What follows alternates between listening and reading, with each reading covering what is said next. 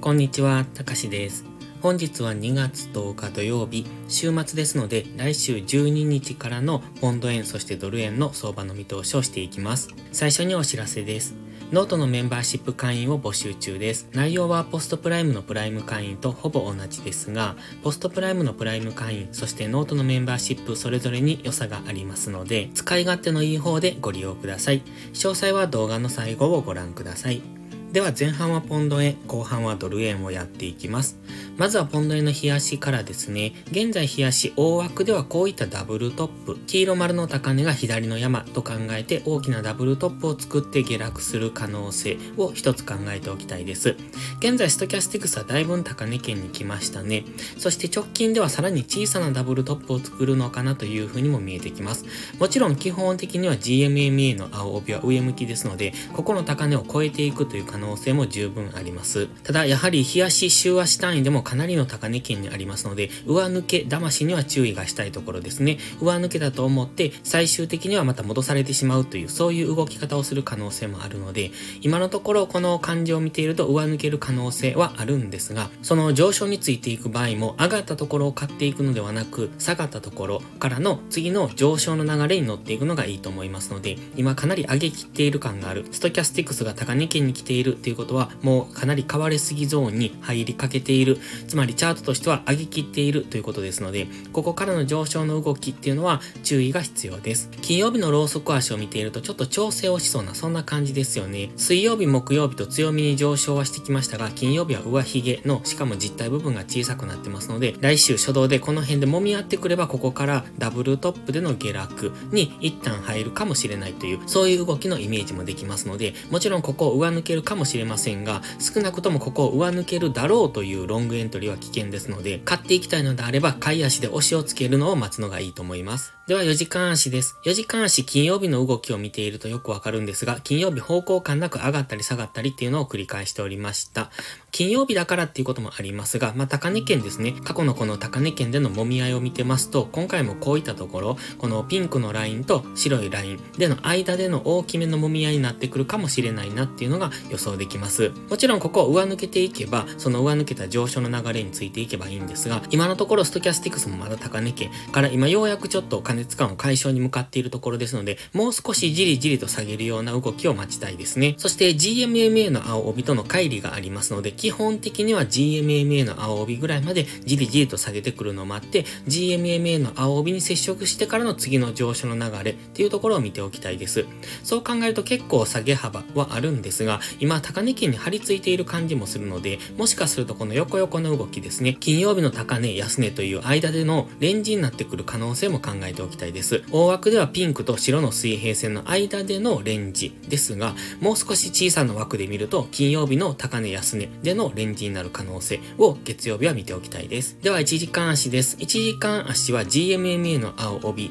に接触しての上昇っていうのを続けてきました。この過去の動き、水曜日なんかはわかりやすいですね。GMMA の青帯に接触して上昇っていうのを水曜日、木曜日としてきたんですが、そしてまだ金曜日に GMMA に接触して上昇したんですが、直近の高値を超えられなくなってきたんですね。で、この動きっていうのはここから一旦下落するかもしれないという、その初動に当たるかもしれませんので、その辺見ておきたいですね。基本は1時間足の GMMA 上向き、ただし4時間足の GMMA との乖離がありましたので、そう考えると比較的下落していく可能性、そしてこのピンクのラインぐらいまでは下落していく可能性を考えておきたいんですが、もし金曜日の高値を超えてくると、日足の高値も超えてくることになりますので、そこからの上昇の流れっていうのを見ておけばいいんんですが、やはり日足、週足単位でのかなりの高値圏にありますので、あまり上昇していく、どんどん上昇していくというイメージは持たない方がいいかもしれないですね。比較的大きく上昇しても、その後深めの押しをつけたりとか、乱高下、急騰急落みたいなのを繰り返す、そういう可能性のあるところに入ってきているので、そういった分かりにくい動きには注意。基本的にはこの1時間足の上昇トレンドが継続するのであれば、その流れに乗っていけばいいんですが、先ほどの4時間足の GMMA との乖離もありますので、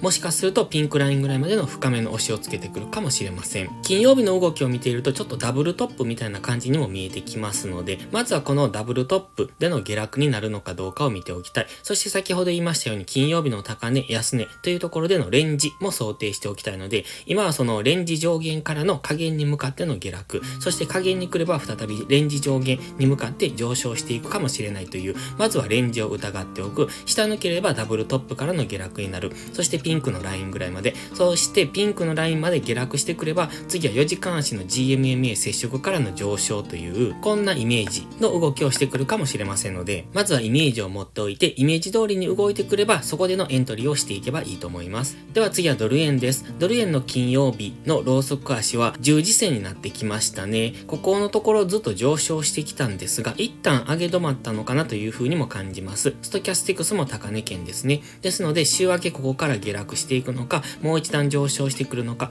というところです。ただ現在149円というところにしっかり乗せてきましたので、次は150円を目指して上昇するだろうとは考えておりますが、やはりかなり高値圏になってきましたので、昨日金曜日もお話ししましたが、過去の動きを見ていると、やはり乱高下をしやすいところにもなってきたので、難しいトレードになってきそうです。基本はまだ上昇する可能性は高いとは思ってますが、今、冷やしのストキャスティクスも高値圏にありますので、やはりここからは冷やしの調整に入ってもおかかしくないところにはありますので、その辺の動きには注意ですね。金曜日みたいな分かりにくい動きをしているところではトレードは控えていく方がいいと思いますので、一度しっかり押しを作ってからの次の上昇の流れっていうのを見ておくと、トレードは分かりやすいかもしれません。では4時間足です。4時間足は綺麗な上昇トレンドを作ってますね。金曜日は伸びきっている感があるので、そこからは調整の下落に入るかもという話をお話ししてました。ちょうど金曜日横横の動きになってきましたね。これも動画でお話ししていた通りの動きですですね。ちょうどこの2月の5日6日のここですね、月曜日火曜日、この動きみたいな、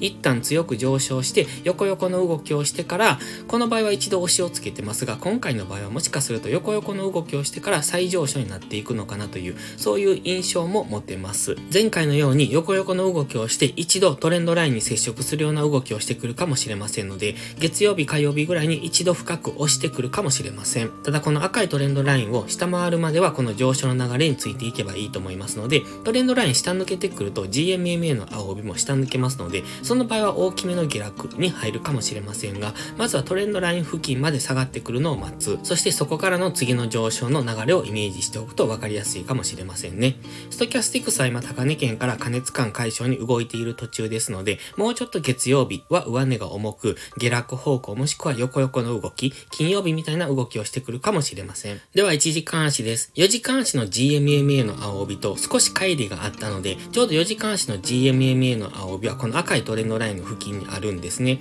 ただ1時間足としては GMMA がもうすでに金曜日接触してきてますので、これが金曜日の底堅さの理由ですね。ただ、1時間足の GMMA に接触してからちょっと反発が弱いので、おそらく月曜日もう少し下落してくると考えられますので、そうすると4時間足の GMMA 付近ぐらいまで、つまりこの赤いトレンドライン付近まで下落してきそうですので、そこまでの一旦の下落を待ってから次の反発の流れを見ておくといいかもしれませんね。1時間足インジケーターは方向感なく動いてますが、マックディは弱いので、やはり月曜日上値は重そうですね。一度トレンドライン付近まで下落してきてくれると、そこからの反発をイメージしておきたいんですが、逆にこのトレンドライン下抜けてくると比較的大きく下落していくと思いますので、148円ぐらいまで下落すると考えておきたい。ただ、現在149円乗せてきてますので、そこまで下落するかっていうと、ちょっとそれは現実的に考えにくいので、でまずはトレンドライン付近までの下落、そこからの反発を見ておきたい。1時間足のこのトレンドラインを下抜けてくれば、一旦様子見がいいかもしれませんね。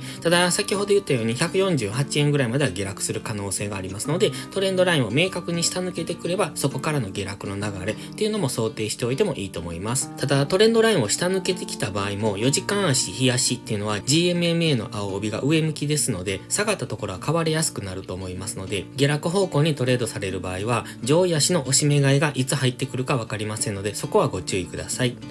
それでは本日は以上です。この動画がわかりやすいと思ったら、いいねとチャンネル登録をお願いします。そして最後にお知らせです。ノートのメンバーシップ会員を募集中です。毎朝更新の相場分析に加え、週末にはわかりやすいスキルアップ動画を投稿してます。FX で勝てるかどうかは知識量の違いが決め手です。週末動画でどんどんその知識を蓄えていってください。FX を基礎から学びたい、知識レベルを上げたい、そんな方のお悩みを解決します。また、ノートでは有料マガジンを含め、複数の視聴プランをご用意してます。ノート限定の掲示板機能では、リアルタイムな相場の気づきも投稿してます。ノートメンバーシップは初月無料ですので、ご入会を検討されるなら月始めがお得です。また、限定動画だけをご希望なら、YouTube メンバーシップでもご視聴いただけます。詳細は概要欄をご覧ください。それでは今週もトレードお疲れ様でした。来週も一緒に頑張っていきましょう。たかしでした。バイバイ。